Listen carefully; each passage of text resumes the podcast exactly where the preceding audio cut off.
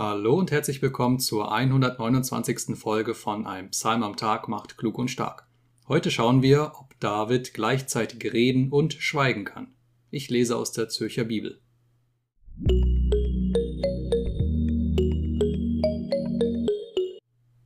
Psalm 39 Hilferuf eines hart angefochtenen von Jedutun, ein Psalm Davids. Ich dachte, ich will Acht haben auf mein Verhalten, dass ich nicht sündige mit meiner Zunge. Ich will meinem Mund einen Zaum anlegen, solange der Gottlose vor mir steht. So blieb ich stumm und stille, schwieg, um nicht unbesonnen zu reden, doch mein Schmerz ward aufgestört. Das Herz entbrannte mir im Busen, bei meinem Sinnen entfachte sich ein Feuer, da musste ich reden. Tue mir kund, o Herr, mein Ende, und welches das Maß meiner Tage sei, dass ich erkenne, wie vergänglich ich bin. Sieh, nur handbreit hast du meine Tage gemacht, und meine Lebenszeit ist wie nichts vor dir. Ja, ein Hauch nur ist alles, was Mensch heißt.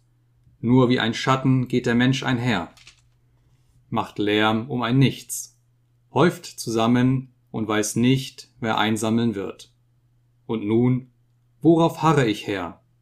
Meine Hoffnung, sie steht zu dir. Errette mich von allen meinen Sünden. Lass mich nicht dem Toren zum Spotte werden. Ich bin verstummt, will meinen Mund nicht auftun, denn du hast es gefügt nimm deine Plage von mir, ich vergehe unter der Wucht deiner Hand. Mit Strafen züchtigst du den Menschen um der Schuld willen und lässest seine Anmut zergehen wie die Motte. Ein Hauch nur ist alles, was Mensch heißt.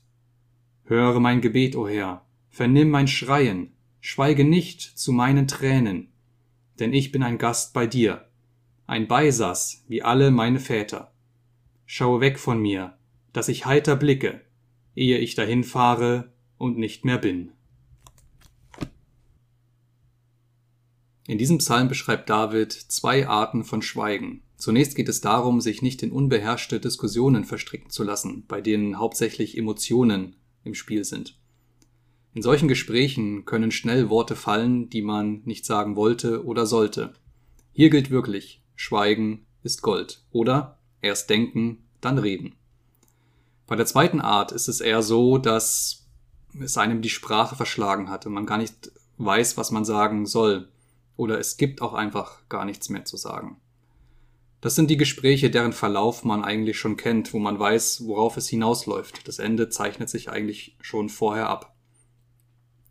Und es geht auch oftmals gar nicht darum, den Gesprächspartner zu suchen und eine gute Diskussion zu führen, einen, ja, einen Dialog zu führen, Vielmehr sind Rechthaberei, Kritik, Spott oder auch Überheblichkeit die vorherrschenden Motive. Es geht also nicht darum, miteinander zu sprechen, sondern im Grunde übereinander. Doch an so einem Punkt, da bricht David das Schweigen. Sein Schweigen, das er bisher aufrechterhalten hat, das geht ihm jetzt verloren. Ganz bewusst nimmt er sich hier vor, es, es entfacht in ihm wie eine Flamme, wie ein Feuer, dass er jetzt reden muss. Und zwar geht er Gott gegenüber ins Gespräch. Er sucht das Gespräch mit Gott. Denn mit ihm möchte er reden. Da hat er Fragen und all seine Zweifel und all sein, sein, sein Verharren und sein Hoffen auf Gott, das treibt ihn dazu, wirklich auch das Gespräch zu suchen. Denn im Angesicht von Menschen, die ihm überhaupt nicht wohlgesonnen sind, die gar nicht das wirkliche Gespräch, das gute Gespräch mit ihm suchen, sondern ihm eigentlich nur feindlich gegenüberstehen. Genau in dieser Situation, da sucht er seine Antworten nicht bei den Menschen oder in dieser Welt. Nein, er setzt seine Hoffnungen auf Gott, denn er weiß, dass die Errettung, die Erlösung nur von ihm kommen kann. Und so kann er erkennen und das auch klar hier sagen, dass bei allem Reden und Schweigen, bei allem Hadern und Zweifeln, das ihn bewegt, am Ende doch Gott souverän über den Dingen steht und so handelt, wie er es für richtig hält. David endet zwar hier im Psalm mit einer sehr pessimistischen Sicht auf seine ganz persönliche Situation, auf seine Lage, aber zuvor, da stellt er noch ganz klar, dass ein Leben nach den eigenen Regeln des Menschen, so wie er sie sich vorgibt, wie die Ungläubigen das machen, letztlich vor Gott keinen Bestand hat. Was Menschen tun, ist gar nicht so wichtig. Wenn sie es ohne Gott tun, dann ist es vollkommen wertlos.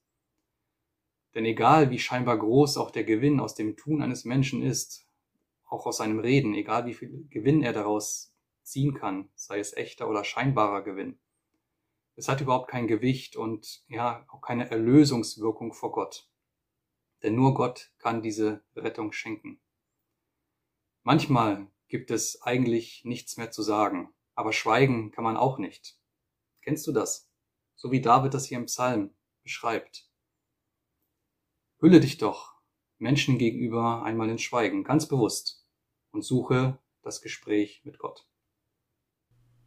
In Folge 130 werden viele Tränen fließen. Bis dahin, mach's gut, wir sehen uns. Ciao.